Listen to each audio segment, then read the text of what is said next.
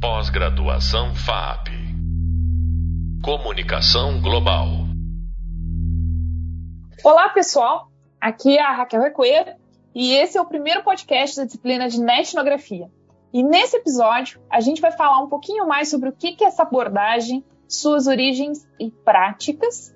E nos nossos podcasts, a ideia é sempre aprofundar um pouco mais alguns conceitos específicos, conhecer mais das discussões centrais para a prática da etnografia, sempre com uma conversa com convidados especiais e que têm muita experiência com esse método. Esse podcast é um complemento ao que você está vendo sobre o tema 1, ou seja, o que são os conceitos básicos para a disciplina da etnografia. Para conversar com a gente sobre esse, uh, esse momento da etnografia, essa prática da etnografia, eu convidei uma pessoa muito especial, que é a Adriana Amaral, que é pesquisadora e professora da Unicinos, é coordenadora do grupo de pesquisa Cult Pop, que trabalha justamente para entender melhor a emergência da cultura nos espaços digitais e principalmente da cultura pop.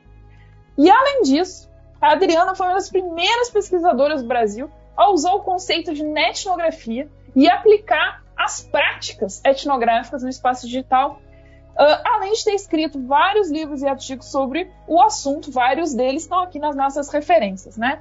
Então, oi Adriana e bem-vinda. Oi, tudo bem, pessoal? Tudo bem, Raquel? Que um prazer aqui bater esse papinho com vocês.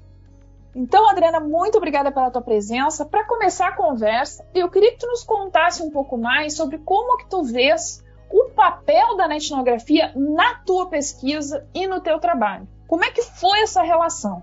Olha, acho que o papel da etnografia ele foi central, principalmente na logo que eu defendi a tese, assim, né? Eu comecei a trabalhar com isso um pouco depois. A minha tese ela vem uh, muito ainda teórica, porque quando eu cheguei na parte que eu queria chegar no empírico e tal, o tempo já estava se esgotando. Né? Foram muitos anos, né? Foram quatro anos e meio, quase cinco. E aí eu já não teria como né, fazer esse estudo, mas eu já estava lendo sobre isso no final do doutorado, lá em 2005. E, mas, enfim, a minha tese estava com outros rumos, uma formulação muito mais teórica, conceitual, e aí ficaria disperso fazer isso. Então, a primeira coisa que eu fiz quando eu defendi o doutorado, que foi, né, a gente sabe que quando a gente termina uma tese, a gente quer trabalhar outros assuntos, quer novidades, e aí eu fui trabalhar com a questão da etnografia, né? Ou etnografia virtual. Tem muitos termos aí que a gente desvenda lá no livro do Métodos de Pesquisa para a Internet, né? Então eu comecei a me interessar porque eu já queria fazer pesquisa empírica e eu acho que foi um método que me permitiu, com muita flexibilidade, entrar em campo, entender aquelas discussões né, das comunidades virtuais, das listas de discussão, que eu já tinha trabalhado um pouco no meu mestrado, mas sob outra perspectiva. Uh, então, acho que eu consegui uh, entender, por exemplo, o papel das subculturas, que é algo que sempre me, me interessou né, nessa transição do, do offline para o online. Então, a etnografia, por ela ser um método uh, não é fácil, não é isso que quer dizer, mas ele é um método flexível. Então, para quem estava indo a campo, fazendo pesquisa empírica pela primeira vez, eu achei que ele me fornecia uh, espaços de debate, de problematizações, que talvez com outros métodos que fossem um pouco mais fechados ou tivesse uh, algumas limitações a mais, uh, eu não conseguiria fazer naquele momento, porque ainda não tinha né, uma experiência tão grande em, em, métodos empíricos qualitativos naquele momento, né? Eu sempre falo que o doutorado é o primeiro grande trabalho né, da gente, na verdade, e como eu não estava trabalhando com esse método, então eu tive que uh, mergulhar né, nas leituras. Então, uma coisa muito importante, né, é a leitura do que veio antes. Isso vale para qualquer coisa, mas na etnografia e na etnografia em geral, é muito central ler, ler a forma do texto, a questão da narrativa, da descrição densa, né, que vem lá desde o Geertz, acho que isso é, uma, é um fator central. E como eu tinha muita familiaridade né, com os ambientes digitais né, naquele momento, eu acho que é muito foi muito importante então essa questão da, da etnografia porque ela te permite fazer uma boa descrição né às vezes que depois te ajudar na análise então acho que esse é um ponto central essa questão da descrição a questão do contato com os informantes ou hoje a gente tende a não usar mais esse termo informantes colaboradores da pesquisa né então, acho que isso é um, é um fator muito importante. Na minha pesquisa, como no doutorado eu já tinha me aproximado daquelas pessoas, né? Que era a comunidade de ficção científica, o pessoal da, da subcultura cyberpunk. Então, eu já tinha, embora eu não tivesse entrevistado eles naquele momento, mas eu já sabia, eu já tinha mapeado quem eram os hubs, né? Quem eram as pessoas centrais aqui no Brasil que discutiam isso. Naquele momento era no Orkut ainda né? Eh, me sinto muito jurássica falando disso. Mas é, então eu acho que é, conhecer essas pessoas centrais, mapear elas, esse já é um, um, início, né, daquela entrada que a gente chama, né, que é a entrada cultural que eu já tinha. Então isso facilitou um pouco, eh, porque ele não é um método rápido, né? Uh, às vezes sempre as pessoas me perguntam, mas quanto tempo dura? Não sei, depende. depende do estabelecimento dos seus objetivos. Então, eu acho que isso é uma coisa bem importante assim, de pensar uh, essa questão da temporalidade com a temporalidade da pesquisa de vocês, né? Porque a gente tem prazos práticos aí da CAPES, do CNPq, enfim, do, do programa, e que a gente precisa né, do projeto que está em desenvolvimento, mas ao mesmo tempo também a gente precisa ver se aquilo está rendendo, se não está rendendo, para que lado vai. É como a comunidade, porque ela é, ela é um método pensado para a gente pensar grupos sociais, comunidades, uh, etc. Né? Então, eu acho que é, é, ela é muito focada na questão do coletivo. E então eu tenho que pensar que eu vou lidar com pessoas, mesmo online, eu vou continuar lidando com pessoas. E as pessoas são imprevisíveis, essas temporalidades elas são totalmente imprevisíveis, mas aí eu tenho que tentar gerenciar isso de uma forma que o meu tempo, uh, que, que aqueles dados vão emergindo, então a partir das, dos apontamentos que eu vou fazendo, a partir do momento que eu entro, né, definitivamente naquela, naquele grupo, naquela comunidade. Então, para mim foi muito fácil, porque eu já tinha, nesse sentido, acesso aos grupos mas tem pessoas que vão, dependendo, se fosse um grupo que eu era, me era desconhecido, seria muito mais complexo de eu adentrar ali saber quem são as pessoas. Então, só essa primeira parte ela já toma um tempo bem considerável, então a gente tem que prestar atenção nisso. E acho que num segundo momento também foi importante para entender essas práticas, né, que a que falou antes, que emergem né, que elas vêm do digital ou práticas que vinham do, uh, do, do, presencial e eram transpostas né, naquele momento. Eu me lembro que lá, acho que 2007, 2008, eu orientei um dos primeiros mestrados que eu orientei, que era sobre cosplays no Orkut, cosplays no Orkut. Então, uh, a gente observava que tinha um tipo de interação, né? Minha aluna, a Renata, naquela época, observou um tipo de interação presencial, um tipo de orientação online. No primeiro momento, ela queria fazer só online, né? só na etnografia. Aí, num segundo momento, ela viu que ela precisava ir presencialmente também nos encontros, que era lá em Curitiba na época. Enfim, então também tem que ter essa flexibilidade, porque às vezes nem, só, nem sempre só o online vai dar conta uh, da, das suas questões a qual a tua pesquisa quer responder. Então, acho que esse é um ponto bem central assim, para a gente pensar. E a própria questão da terminologia, né? Acho que é interessante voltar um pouco nisso, porque a etnografia ficou muito conhecida no Brasil através do Robert Kozinets, que é um cara da administração e do marketing, e muito disso vai ser apropriado pelo mercado. Só que o que o mercado chama de etnografia é uma coisa e o que a gente faz na academia é outra. Uh, eu, nesse sentido, eu gosto mais da, das questões que a Christine Heine vai trazer, né, que, que, que escreveu o livro clássico Etnografia Virtual lá em 2000, que até hoje não tem tradução para o português, ele está traduzido em espanhol, para quem não lê inglês, mas é, é, um livro clássico que hoje até tem partes assim, que ela fica contando como é que ela usava o e-mail, que o orientador dela não conhecia o e-mail, é, que hoje parece até engraçadas para nós. Mas naquele momento era importante. Então, esse tipo de discussão sobre as próprias redes, sobre as próprias plataformas, as features que aquelas plataformas vão dar. Isso é central quando a gente trabalha com etnografia digital ou etnografia. Então, às vezes, tem essa confusão do que o mercado faz. Muitas vezes, o que o mercado faz é somente a parte de levantamento e de observação.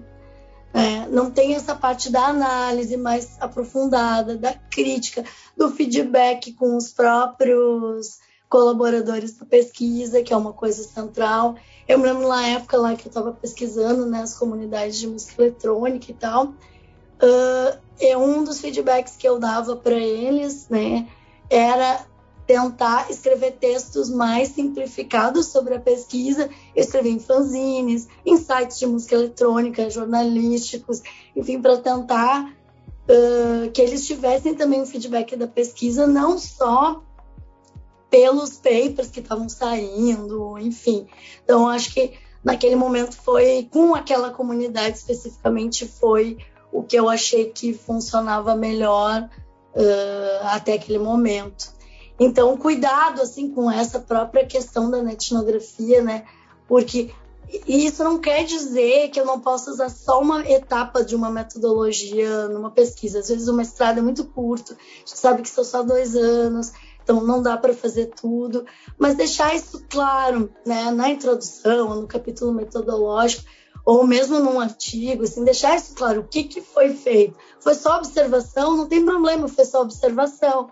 Uh, mas para se designar mesmo a etnografia ou na etnografia, é, tem aqueles passos, claro que são flexíveis, mas que é, é legal que isso seja apontado na pesquisa de vocês.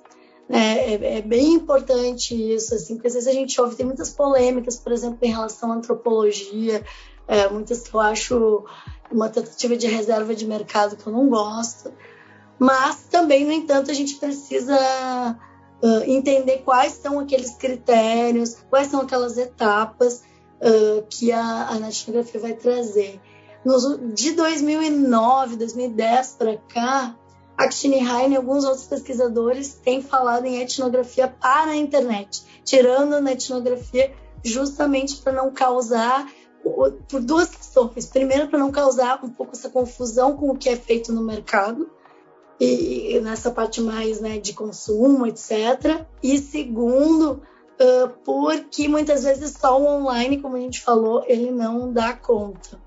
Então, essa questão do, do, de uso do offline, eu me lembro de um trabalho que eu fiz junto com a Raquel e a Camila Monteiro, que era sobre fãs no Twitter. Então, a gente fez toda uma análise que a gente combinou a etnografia digital né, uh, com a etnografia presencial. A Camila foi nos shows, entrevistou fãs presencialmente também, porque lá ela descobriu mais coisas, até porque os fãs tavam, não estavam se abrindo o suficiente no, no online, né? A gente tinha só o conteúdo e ainda teve análise de redes sociais. Então, a etnografia ela permite que tu use também outras metodologias, outras ferramentas, é, como várias dessas outras desses métodos uh, digitais, né? Porque são fenômenos muito voláteis uh, que muitas vezes uma, uma metodologia mais tradicional ou só uma metodologia não vai dar conta daquelas respostas.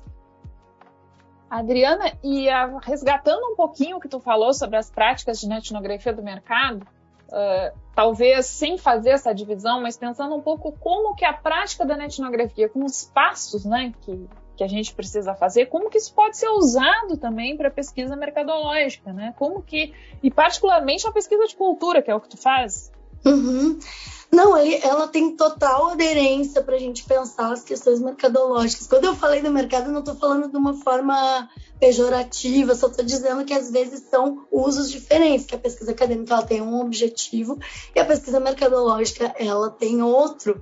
Mas uh, os passos né, da, da metodologia de netografia, eles são muito úteis se eu quero usar analisar público, principalmente né, questões de marcas, questões de branding, Uh, eu mesma faço isso de vez em quando, né? Dou consultoria. É, uh, então, eu acho que a gente não precisa ter essa dicotomia, essa divisão, ver isso como uma coisa, oh meu Deus, um bicho de sete cabeças.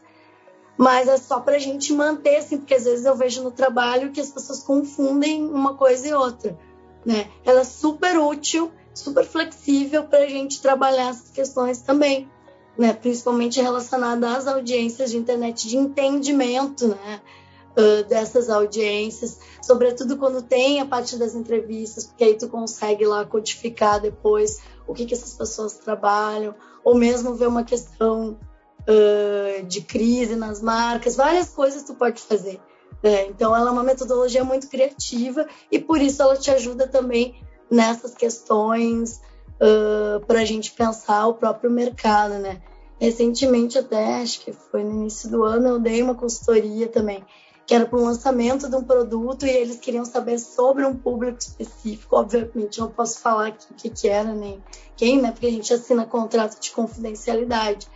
Mas isso é, é vocês vejam, isso é importante. Eles queriam, né? Me, me deram alguns highlights, aí eu montei né, ali a partir dos primeiros passos eram coisas que eu já tinha, inclusive, então, de algumas entrevistas. Mas é, é legal isso porque a gente consegue que ver que a pesquisa ela pode também ser aplicada para vários, vários pontos. E já usei até na minha vida pessoal também. Então, acho que é, é bem legal a gente pensar isso, que uma coisa não está descolada da outra. E tu tem também uma experiência na pesquisa com moda, né? Que é um outro campo para o qual a etnografia também pode ajudar. Sim, principalmente no departamento de, na questão de tendências, né? A, a etnografia nos ajuda muito com a questão de tendências.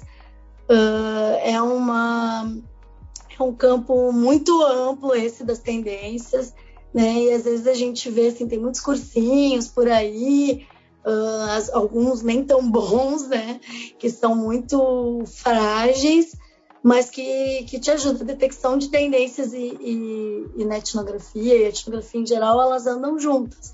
É, porque antes a gente tinha muita questão da moda, da, da cultura urbana, que é até uma disciplina que eu dou, que as pessoas vão para a rua observar né, o que está acontecendo, o que está emergindo daqueles grupos. E aí hoje a gente tem uh, uh, modas, entre aspas, né, tendências que vão surgindo a partir de canais na internet, de ambientes, né, uh, ou estéticas que se popularizam, né. O TikTok, por exemplo, hoje é o grande carro-chefe disso, e inclusive no, no próprio blog do TikTok, eles vão falar sobre isso, vão dizer que eles estão focados, que o algoritmo deles é focado nas subculturas. É um dos achados até da minha pesquisa recente que eu estou trabalhando sobre isso, porque realmente o TikTok ele constrói a trend ali a partir da página do For You. Então é, é, um, é um algoritmo que é um pouco diferente dos outros. Então tem toda uma questão né, do, Instagram, etc. Tem toda uma questão ali que vem sendo trabalhada. E a moda, o pessoal da moda já se apropriou. E lembra, lembrando né, que, por exemplo, as primeiras blogueiras, né, como tem lá no trabalho da Isafka Raui, foi quem migrou para ser influenciador digital primeiro e quem meio que estabele, estabeleceu esse mercado do digital no Brasil. Né? Então a moda está muito articulada com isso. Então a etnografia também nos ajuda a perceber essas movimentações, porque ela geralmente ela se mobiliza antes. Bom, gente, nós estamos nos encaminhando para o encerramento. Eu queria agradecer aqui a participação da Adriana. Adriana, tu quer dar um tchau para todo mundo? Agradeço aqui a participação, né? E acho que era isso. Se tiverem dúvidas, podem entrar em contato comigo, né? Pelo meu e-mail, me achem nas redes, que é bem fácil. E é isso, eu acho que a etnografia é uma metodologia que tem muitos potenciais, muitas potencialidades, e tanto para pesquisa acadêmica quanto para pesquisa do mercado, pesquisa aplicada. Então, ela nos ajuda a gerar uma série de questões e até de produtos, né, no sentido maior. Assim. Bom, muito obrigada, Adriana. Então é isso, pessoal. Estamos encerrando esse primeiro podcast sobre etnografia, uh, trazendo aqui exemplos da cultura digital, né, do trabalho da Adriana. Para acompanhar o que a gente está discutindo aqui, dá uma olhada no e-book, principalmente no tema 1, no próximo podcast a gente vai falar um pouco mais sobre as técnicas da etnografia. Então é isso aí. Muito obrigada, Diana. Obrigada, pessoal, e até a próxima. Pós-graduação FAP Comunicação Global.